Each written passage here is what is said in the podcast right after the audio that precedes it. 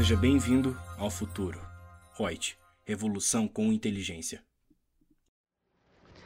Olá, Lúcia Yang, consultora de treinamentos da Reut. Podcast hoje sendo tratado dos documentos que compõem a DITR de 2020. A declaração do ITR corresponde a cada imóvel rural e é composta pelos seguintes documentos. São dois, na verdade. Primeiro deles, DIAC, que é o Documento de Informação e Atualização Cadastral do ITR, o qual contém as informações cadastrais referentes a cada imóvel rural e ao seu titular.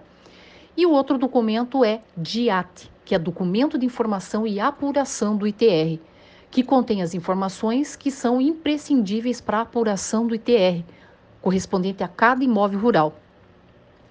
O DIAC, esse Documento de Informação e Atualização Cadastral do ITR, ele corresponde a cada imóvel rural e ao seu titular, deverá ser preenchido obrigatoriamente pelo sujeito passivo, pessoa física ou jurídica, exceto em relação ao imóvel rural imune ou isento, mesmo porque nessa condição a apresentação da DITR não se faz obrigatória. A alteração dos dados cadastrais do imóvel rural. Nós temos que, a partir do exercício de 2019, as informações prestadas no DIAC não serão mais utilizadas para fins de alteração dos dados cadastrais do imóvel rural no CAFIR, que é o Cadastro de Imóveis Rurais, qualquer que seja a sua área. A alteração desses dados cadastrais será feita a partir das informações constantes no CNIR, Cadastro Nacional de Imóveis Rurais, através da vinculação cadastral entre o código do imóvel atribuído pelo INCRA e o NIRF, que é o número do imóvel na Receita Federal, conforme ferramenta online disponível lá no portal do Cadastro Rural, cujo endereço é www.cadastrorural.gov.br. Excepcionalmente, apenas para as situações específicas em que não for possível utilizar a ferramenta online que eu acabei de citar, as alterações cadastrais poderão, excepcionalmente, relembrando, ser realizadas pelo contribuinte por meio do coletor web do CAFIR, que é uma ferramenta disponível no site da Receita Federal na internet, cujo endereço seria http dois pontos barra barra Receita Federal do Brasil.gov.br. E o DIAT, esse documento de informação e apuração do ITR.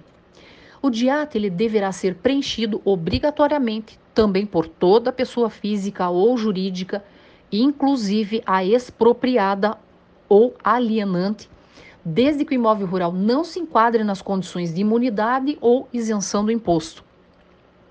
O contribuinte expropriado ou alienante, pessoa física ou jurídica, apresenta a DITR considerando a área desapropriada ou alienada como integrante da área total do imóvel rural, mesmo que esse tenha sido depois de 1 de janeiro de 2020, total ou parcialmente. Primeiro, desapropriado ou alienado a entidades imunes do ITR, ou segundo, desapropriado por pessoa jurídica de direito privado, delegatária ou concessionária do serviço público.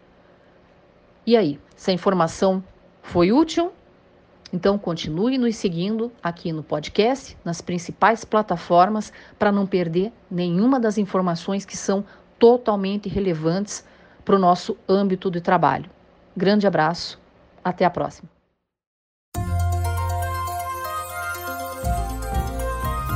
Gostou do nosso podcast? Acesse youtube.com/royts_aí e assista a versão em vídeo. Deixe seu like, compartilhe com seus amigos e se inscreva no nosso canal. E não se esqueça de ativar as notificações para acompanhar nossos conteúdos semanais. Aproveite! Até mais!